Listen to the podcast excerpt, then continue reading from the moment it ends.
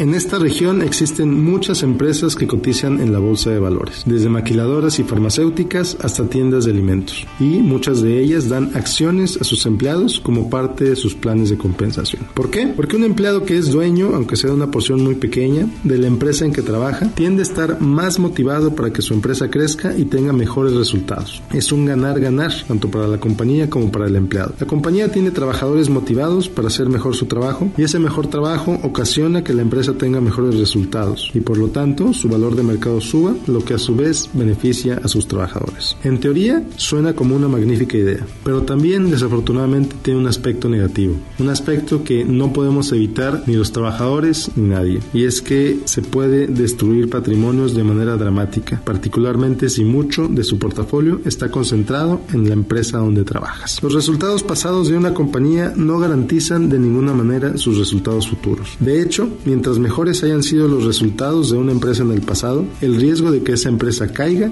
es cada vez mayor. Si no me crees, pregúntale a los empleados de BlackBerry, empresa tecnológica cuyos productos revolucionaron el mercado y ocasionaron que sus acciones llegaran a 230 dólares en 2007. Hoy, menos de 10 años después, sus acciones no llegan ni a los 10 dólares, una caída de más del 97%. ¿Qué pasó con la riqueza de todos esos empleados? Tristemente y probablemente se esfumó, junto con la empresa que está sufriendo mucho para reinventarse y mantenerse relevante. ¿O qué tal lo sucedido con General Electric? Sin duda un gigante mundial, pero sus acciones fueron arrastradas por la crisis de 2001 solo para ser tumbadas otra vez en la de 2008, afectando con ello a todos sus inversionistas, incluidos muchos de sus trabajadores. Ahora bien, ¿qué hacer? Si trabajas en una empresa que cotiza en bolsa, consulta con recursos humanos las maneras que puedas diversificar tu inversión y no concentres mucho de tu dinero ahí. Recuerda, al invertir en la empresa en que trabajas, tu riesgo se duplica, tanto para lo positivo como para lo negativo. Y si ya no trabajas ahí, entonces diversifica tu inversión lo antes posible. Pero primero, asesórate para minimizar las consecuencias fiscales de hacerlo. Sí, entiendo que todavía tengas un sentimiento de lealtad hacia la empresa, especialmente si trabajaste ahí mucho tiempo. Pero por favor, no dejes que esa lealtad ponga en riesgo tu patrimonio y el de tu familia. Como siempre, te invito a seguirme en facebook.com diagonal Miguel Gómez Consejero. Soy Miguel Gómez, consejero financiero.